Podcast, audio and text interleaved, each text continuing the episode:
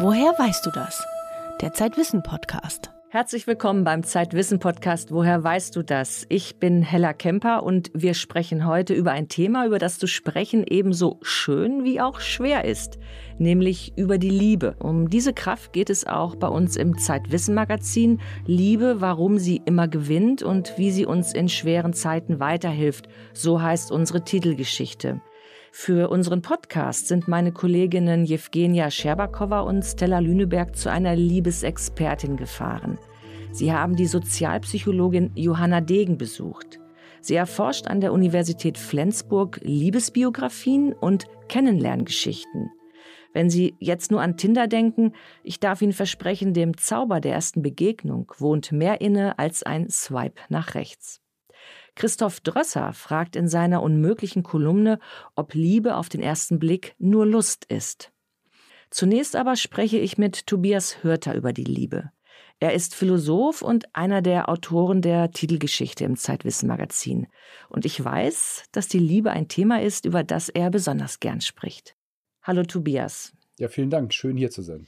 Warum redest du denn so gern über die Liebe? Ach, Liebe ist rätselhaft, sie ist bewegend, sie macht das Leben schön. Und für dich als Philosoph, was bedeutet da die Liebe? Ja, das ist vor allem die Sache mit dem Rätsel. Ja, was ist eigentlich Liebe? Was bedeutet Liebe? Und naja, Philosophen denken drüber nach und äh, oft haben sie die Neigung zu differenzieren, also verschiedene Formen der Liebe zu unterscheiden, also die Liebe zu Gott, die Liebe zu anderen Menschen, die Liebe zu Wein vielleicht. Ähm, ich glaube, es gibt nicht viele verschiedene Lieben, sondern es gibt die Liebe. Und meine beste Erklärung wäre, Liebe ist das, was einen Menschen in der Welt verwurzelt. Sie ist also das, was die Existenz eines Menschen ausmacht. Menschen neigen dazu, über sich selber hinauszureichen und eine existenzielle Verbindung zu anderen Menschen und zu Dingen aufzunehmen. Und darin besteht die Liebe. Also die Liebe wäre ein Verwurzeltsein in der Welt. Die Frage ist nur, wie, wie kreiere ich die, diese Wurzeln? Ja, das ist vielleicht das Rätsel, das bleibt. Also Menschen sind sich selbst nicht genug. Sie wollen ihre eigenen Grenzen, die Grenzen ihres Egos überschreiten. Das ist das, was man die Sehnsucht nach Transzendenz nennen könnte. Und einlösen lässt sich diese Sehnsucht in der Liebe. Also ich kann Verbindung zu etwas in einem ganz tiefen Sinn aufnehmen, wenn ich liebe. Und da verstehst du die Liebe ja sehr universell. Also sie kann auf, auf Dinge, auf Wein beispielsweise oder Schokolade bezogen sein, aber auch auf die Natur, auf Bäume, auf Blumen und auf Menschen. Ja, tatsächlich. Das ist das, was ich glaube. Dass diese verschiedenen Formen, diese scheinbar oberflächlich verschieden scheinenden Formen der Liebe eine tiefe Gemeinsamkeit äh, haben und das ist eben diese, dass sie mich in der Welt verwurzeln. Ein Mensch ist nicht nur ein Mensch, sondern er ist auch eine Mutter oder ein Weinliebhaber oder ein Forscher oder eine Schriftstellerin. Und äh, das hat was mit Liebe zu tun. Kann man die lernen oder ist sie quasi Teil des Menschseins? Wie bei vielen Dingen gibt es beide Seiten beim Menschen. Also es gibt einmal die Fähigkeit zu lieben, die in uns angelegt ist, im Gegensatz zu Tieren, die vermutlich nicht lieben können. Aber man muss als Mensch diese Fähigkeit auch kultivieren. Heißt das im Umkehrschluss, dass die Fähigkeit zum Hass, zur Gewalt auch uns innewohnt? Der Mensch hat auch die Fähigkeit zu hassen, egoistisch zu sein, zu Gewalt zu neigen. Der Mensch hat beide diese Fähigkeiten. Der Mensch ist halt ein unstimmiges Gemisch und welche seiner Fähigkeiten er eine Stimme gibt, das muss er entscheiden. Wie kann die Liebe dann eine Gegenkraft zum Hass sein. Ich glaube, wenn man zu etwas diese existenzielle Verbindung aufnimmt, die wir aufnehmen können, ja, dann, dann bedeutet es ja, dass wir uns dem irgendwie verschreiben, ja, dass uns daran liegt. Also zum Beispiel an einem anderen Menschen oder äh, an der Umwelt oder, oder so. Und in einer Situation wie der jetzigen können wir uns entscheiden, ob wir in einem wir gegen die anderen denken bleiben oder ob wir versuchen, diesen Gegensatz und diese Spannung zu überwinden und zu lieben, zu verstehen, ja, und sozusagen diese Stimme der Versöhnung, dieser Stimme zu folgen. Ja. Und so kann Liebe ganz konkret Frieden stiften. Das klingt vielleicht ein bisschen pathetisch, ja, ist aber, glaube ich, die Wahrheit. Wenn man das auf so einer hohen Ebene betrachtet, dann mag das irgendwie so ein bisschen abstrakt klingen, aber im Alter kann man das fast jeden Tag ähm, erleben. Also man kann überlegen, ob man in einem Konflikt, ob man da seiner Wut und seinem Egoismus den Lauf lässt oder ob man versucht zu verstehen und eine Brücke zu bauen und ob man und versöhnlich zu sein. Auf einer höheren Ebene funktioniert das auch. Es ist schwieriger, es ist etwas abstrakter vielleicht, aber es funktioniert auch. Ähm, Rachel Salamander, die jüdische Literaturwissenschaftlerin, sprach kürzlich anlässlich des Jahrestages der Befreiung von der äh, Entscheidung zu einer Humanität. Und Humanität ist ja nichts anderes als Liebe. Wie kann ich also Hass überwinden? Wie kann Liebe möglich sein? Also wir erleben ja gerade, dass es Situationen gibt, in denen man kämpfen muss. Mit Gewalt. Und also selbst in so einer Situation, in der Versöhnung unmöglich scheint, glaube ich, dass sie das letzte Ziel sein muss. Es ist letztlich der einzige Weg zu Frieden hin. Und wenn man sich die Geschichte anschaut, dann hatte die Versöhnung und der Frieden meistens das letzte Wort. Und ich glaube, so wird es diesmal auch sein. Das ist meine Hoffnung zumindest. Zum Lieben gehört, wenn man sie so betrachtet, ja auch, dass man seine Feinde liebt. Ist das die, die Auflösung von Hass? In diesem Satz von Jesus aus der Bergpredigt, in, in der jetzigen Situation äh, kann man mal erleben, wie radikal dieser Satz ist. Also wie radikal diese Kernbotschaft ist von Jesus. Ja, wie sollte in der Situation irgendwie Putin lieben ja, das ist doch völlig, also, ne. Ich glaube tatsächlich, da ist was dran, dass auch eine verstehende, versöhnliche Haltung auch selbst in dieser Situation dazugehört. Ich glaube, das ist das, was Jesus in dieser Situation auch tun würde. Und das heißt aber nicht, dass man sich alles bieten lässt. Ja? Und das heißt nicht, dass man irgendwie der nachgiebige, äh, rein ertragende Mensch wird. Ja? Das nicht. Aber das ist der Weg aus der Eskalationsspirale letztlich. Also die Frage, die da vielleicht hintersteht, ist, was braucht es, um Liebe möglich zu machen, um Liebe zu leben? Und vielleicht brechen es mal runter auf die kleinere familiäre Liebe, die individuelle Liebe. Wie ist es im privaten, Tobias? Im persönlichen Leben läuft nicht immer alles so glatt, dass man immer einfach sagen kann, ich liebe euch alle, sondern auch da gibt es Hindernisse zu überwinden. Wie ist Liebe möglich? Wie ist Liebe möglich? Wenn man, wenn man sich mal vorstellt, also ich lebe in einer Patchwork-Familie mit, äh, mit vier Kindern, von denen meine Frau und ich nur eins gemeinsam haben. Die drei anderen haben wir jeweils mitgebracht.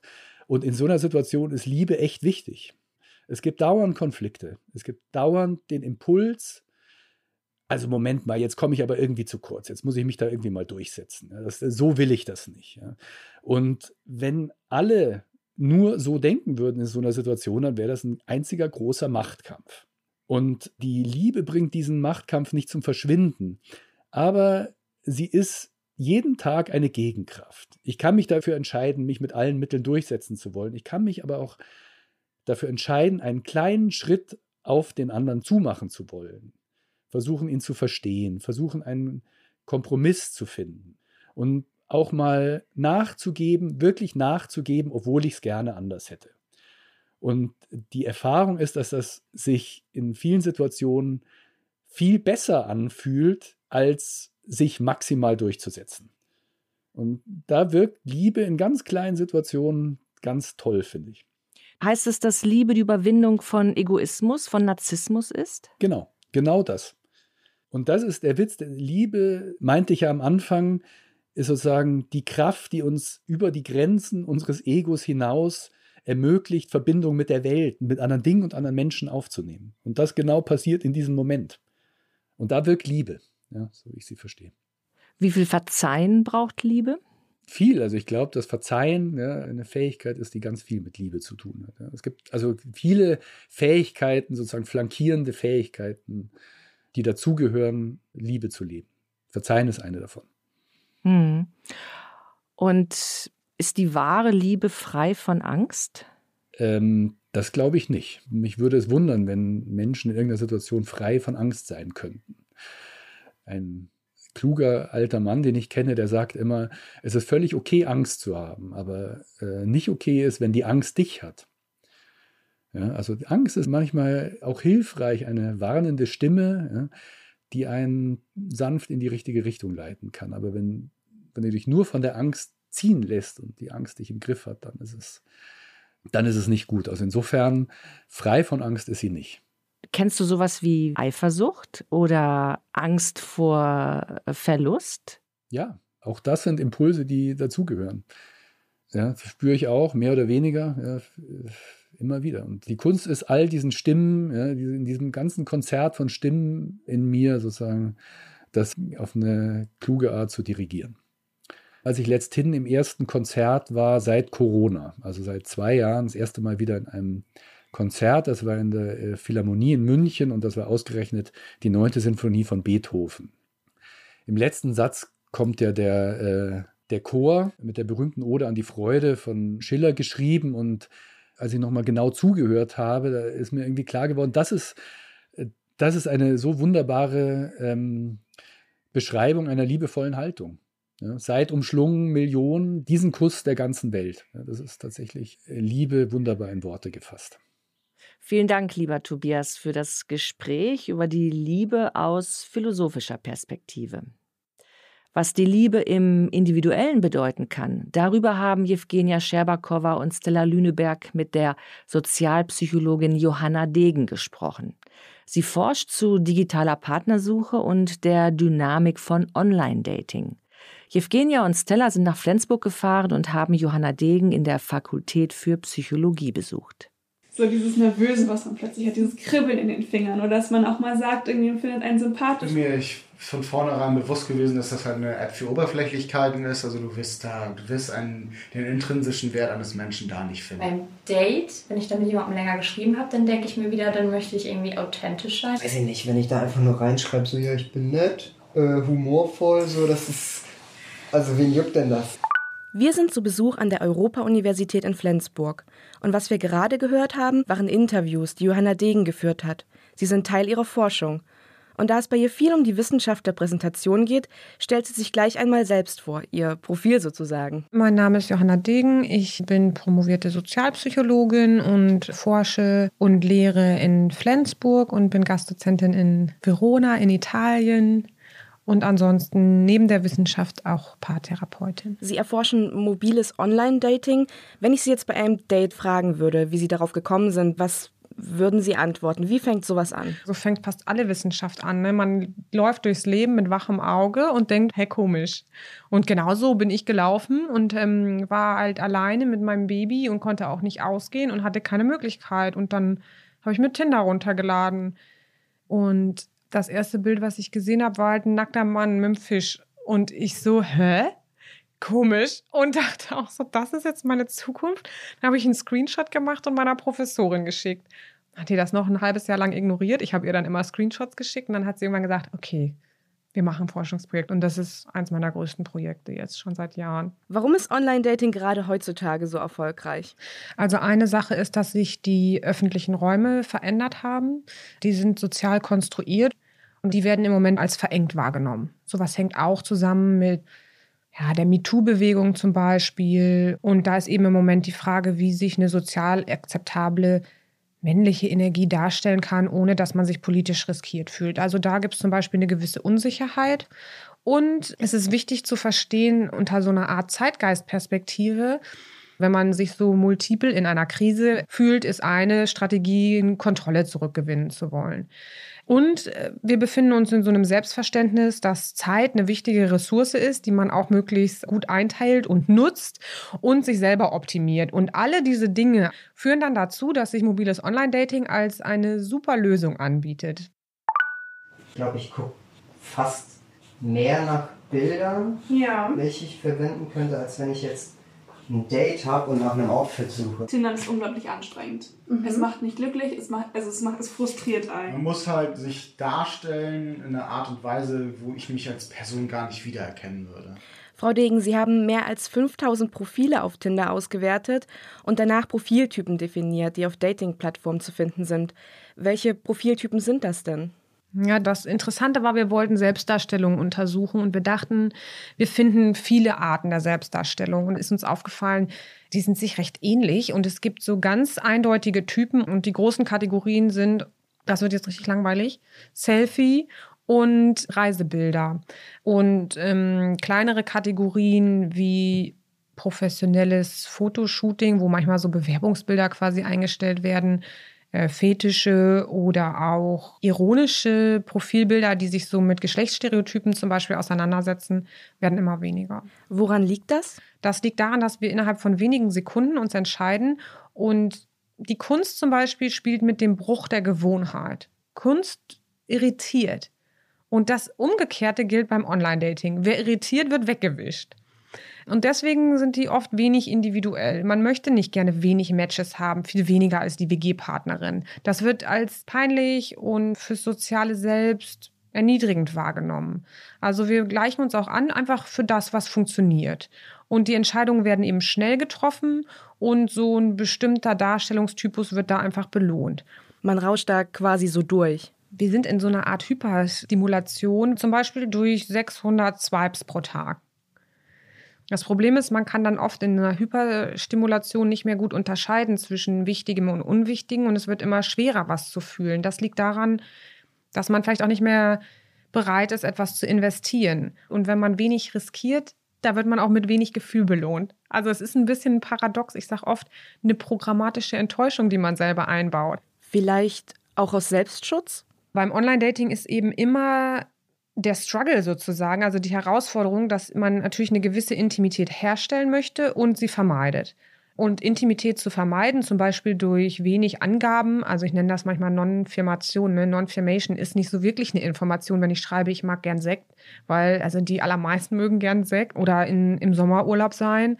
Und ein gewisses standardisiertes Profilfoto einzusetzen, ist jetzt auch eine selbstwertdienliche Strategie oft. Also man möchte vielleicht nicht zu viel von sich preisgeben weil man eben auch von unbekannten anderen beurteilt wird und man das als Schutzstrategie einsetzen kann. Also bei einem Date wäre ich, glaube ich, dann eher natürlicher, also so wie ich jetzt auch bin. Am Anfang machst du immer so Smalltalk und ich bin dann selber gelangweilt davon. Aber ähm, das war einfach mal schön, weil dann, dann ist Bauchgefühl und Kopf total egal, weil dann klopft dein Herz und du merkst, die Hormone schießen von hier nach da, nach links, nach rechts durch den ganzen Körper ja. und du denkst so, oh mein Gott, oh mein Gott, oh mein mhm. Gott. Verlassen wir mal den ersten Eindruck und wagen uns vor zur ersten Begegnung. Das scheint ja der entscheidende Moment zu sein. Wir haben eine Studie gemacht, inwiefern sich Online- und Offline-Dating unterscheidet. Fast gar nicht, nur in den ersten anderthalb Minuten des Treffens. Und da haben sich schon neue Praxen etabliert, zum Beispiel Parallelität. Was meinen Sie? Wenn ich früher im Club mehrere Leute angelacht habe, hat mich das diskreditiert. Also ich konnte am Tanzabend nicht mit jeder tanzen. Und heute ist es eben so, dass das einfach gang und gäbe ist, dass man mehrere Dates pro Woche hat und mit mehreren parallel schreibt. Und das heißt nicht, dass es willkommen ist. Es wird als verletzend erlebt, aber es hat sich etabliert und damit leben alle. Ein anderer Unterschied ist, dass es beim Online-Dating mehrere Hürden gibt. Also wann gehe ich von der Plattform in meinen WhatsApp-Kanal, also gebe ich meine Nummer weiter und wann telefonieren wir oder treffen uns. Und immer an diesen Hürden gibt es eine recht hohe Abbrecherquote. Frau Degen, gehen wir kurz offline. Womit beginnt da draußen ein typischer Flirt? Ja, also mit dem koketten Blick, sagt man früher, ne? mit dem koketten Blick. Die Frau, die guckt und der andere reagiert. Also man guckt, ob der andere zurückguckt. Und damit fängt es eigentlich an. Und online? Beim Online-Dating ist das Gucken, ob der andere guckt, nach rechts wischen. Und dann ist sozusagen das Zurückgucken das Match. Sind die gleichen Mechanismen, nur das ist, muss man eben übertragen. Wie schaffen wir online Intimität, wenn die Körper fehlen? Also, das kennen Sie sicherlich auch, wenn Sie Online-Dating praktizieren, dass Sie denken, oh, jetzt ist es aber jemand und da wird da viel reinprojiziert, das, was man sich eben wünscht oder auch im negativen Sinne. Es gibt sehr viele Enttäuschungsnarrative im Online-Dating, das reinprojiziert wird, alles Schreckliche. Also ich kann jemand anderen erhöhen und so sozusagen eine fiktive Intimität erstellen. Ich spiele sozusagen etwas ab, aber arbeite mich vor allen Dingen an mir selber ab durch die Lücken, die entstehen. Und ich kann auch negative Intimität vermeidende Projektionen haben, wo ich den anderen schon mal kollektiv abwerte. Trotzdem verlieben sich Menschen online. Gibt es ein Perfect Match? Jede Verliebtheit hat einen erlösenden und einen bedrohlichen Moment. Und wenn man jemanden trifft, der einen nur erlösenden Moment hat, dann wird das eigentlich in der Regel eine Freundschaft. Das wird dann so eine Friendzone. Verliebt sein, das wissen wir aus der Forschung, entsteht aus einer Bedrohung. Also der andere ist gleichzeitig erlösend und bedrohlich. Und wenn das eben passiert, und das ähm, passiert intuitiv und eben sehr, sehr schnell, wenn ich so jemanden finde, wo ich sehe, der hat erlösendes und bedrohliches Potenzial, dann entsteht eine Verliebtheit, die dann als Chance wahrgenommen werden kann, sich selber weiterzuentwickeln. Frau Degen, haben Sie durch Ihre Forschung selbst was über die Liebe gelernt? Auf jeden Fall. Also die Liebe ist, wenn man sie nicht theoretisiert versteht, ja sowas sehr diffuses, medial eingefärbtes, unberechenbares und verwirrendes, sage ich mal, oder auch was total ikonisiertes. Und zum Beispiel ist Online-Dating keine Verhinderungslogik. Man kann auch so online daten, dass sie auch zu Liebe führt. Und zum Beispiel ist eine Idee beim Online-Dating, sich so zu verhalten, wie man wirklich ganz alter Schinken sich selber gerne behandelt, erleben würde. Ja, und dann versteht man viel über die Liebe. Werbung. Prime-Mitglieder hören Woher weißt du das bei Amazon Music ohne Werbung. Lade noch heute die Amazon Music App herunter. Die Macht des Augenblicks. Das war ein Feature über die Kraft der Liebe von Jewgenia Scherbakowa und Stella Lüneberg. Von der Liebe auf den ersten Wisch kommen wir nun zur Liebe auf den ersten Blick. Christoph Drösser fragt in seiner unmöglichen Kolumne, ist Liebe auf den ersten Blick mehr als nur Begehren?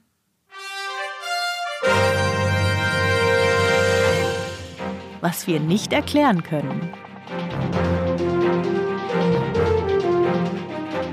Die unmögliche Kolumne von Christoph Drösser.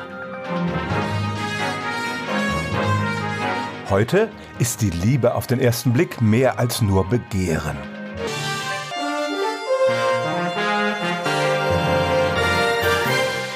Liebe ist ein psychologisches Phänomen, das sich den Mitteln der exakten Naturwissenschaften zu entziehen scheint. Das fängt schon mit der Frage an, was Liebe überhaupt ist. Davon leben Dichter und Popsongschreiber seit Jahrhunderten. Aber auch diesem höchsten der Gefühle kann man sich mit wissenschaftlichen Methoden zumindest annähern. Das Problem.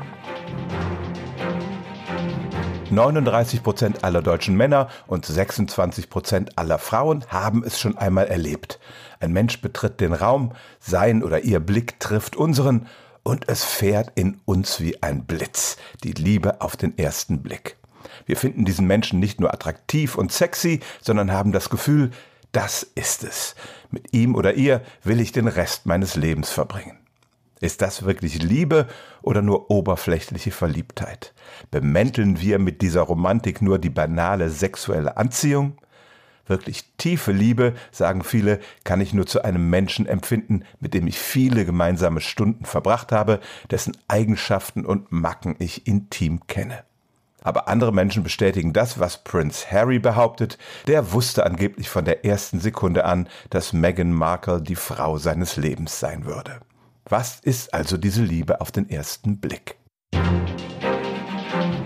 Was wir schon wissen. Tatsächlich haben Forscher der niederländischen Universität Groningen im Jahr 2017 mit 400 Probandinnen und Probanden versucht, die Liebe auf den ersten Blick sozusagen im Labor herbeizuführen. Ihre Erkenntnisse? Erstens, es ist nicht nur eine Projektion, mit der man später die Vergangenheit interpretiert. Menschen fühlen sich tatsächlich ganz spontan zu anderen hingezogen. Zweitens, wir verlieben uns eher in gut aussehende Menschen. Ein Punkt mehr auf der Attraktivitätsskala von 1 bis 5 verneunfacht die Chance, dass mir jemand spontan verfällt. Drittens, Männer berichten häufiger von spontanen Liebesgefühlen als Frauen. Und viertens, leider beruht die Sache selten auf Gegenseitigkeit. Tatsächlich gab es in dem Experiment kein Beispiel, wo beide Parteien sich voneinander magisch angezogen fühlten. Wenn es dann trotzdem irgendwann funkt, etwa beim ersten Date, das haben andere Studien gezeigt, ist übrigens der andere Partner gerne bereit, im Nachhinein die Geschichte von der Liebe auf den ersten Blick zu übernehmen. Diese rückwirkende Verklärung des Moments des ersten Kennenlernens gibt es also durchaus. Was wir nicht erklären können. Die psychologischen Studien beantworten nicht wirklich die Frage, was für ein Gefühl wir da erleben. Kann es wirkliche Liebe sein, wenn wir den anderen überhaupt nicht kennen und ihm nur in unserer Fantasie lauter positive Eigenschaften zuschreiben? Klingt absurd, aber der israelische Liebesphilosoph Aaron Ben Zeev, ehemaliger Präsident der Universität Haifa, sagt, Liebe auf den ersten Blick ist im Wesentlichen Liebe. Man sollte sie nicht verächtlich als oberflächlich bezeichnen. Auch wenn die Basis für die tiefe Liebe noch nicht da ist, ich kann gegenüber dieser Person, deren Charakter ich mir aufgrund des äußeren Eindrucks zusammenfantasiere, die gleichen Gefühle hegen wie zu jemandem, den ich schon lange kenne. Eine vorgestellte Realität kann starke Emotionen auslösen. Zum Beispiel kann ich ja auch brennende Eifersucht spüren, wenn ich glaube, meine Partnerin betrügt mich, auch wenn das keine reale Grundlage hat. Das aber ist eine extreme Position, die von vielen abgelehnt wird. Die Liebe auf den ersten Blick ist ein ganz reales Phänomen, aber ob sie nur eine romantische Bemäntelung unseres Sextriebs ist oder ein der tief empfundenen Liebe gleichwertiges Gefühl, darüber werden sich die Wissenschaftler noch lange streiten.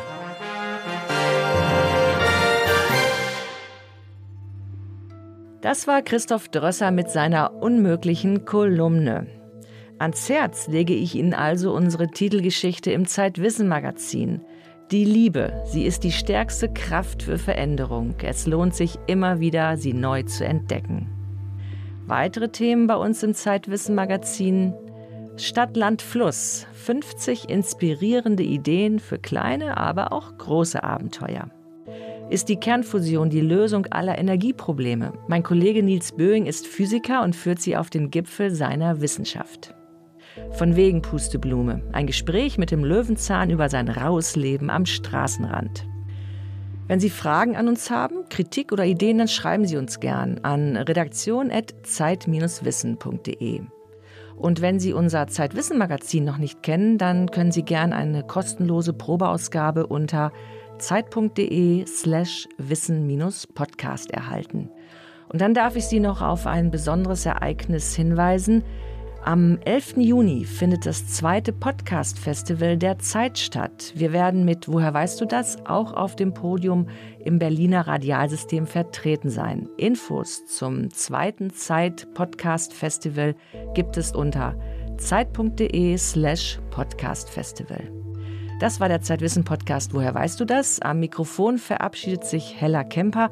Wir hören uns beim Podcast-Festival am 11. Juni oder am dritten Sonntag des Monats. Bis dahin alles Gute.